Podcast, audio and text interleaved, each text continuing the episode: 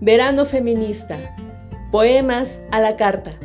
Comunidad de mujeres magenta. Nacimos en una época pobre, sin tocar nunca el hambre de la otra. Nunca compartimos nuestras costras con miedo. El pan se convirtió en enemigo.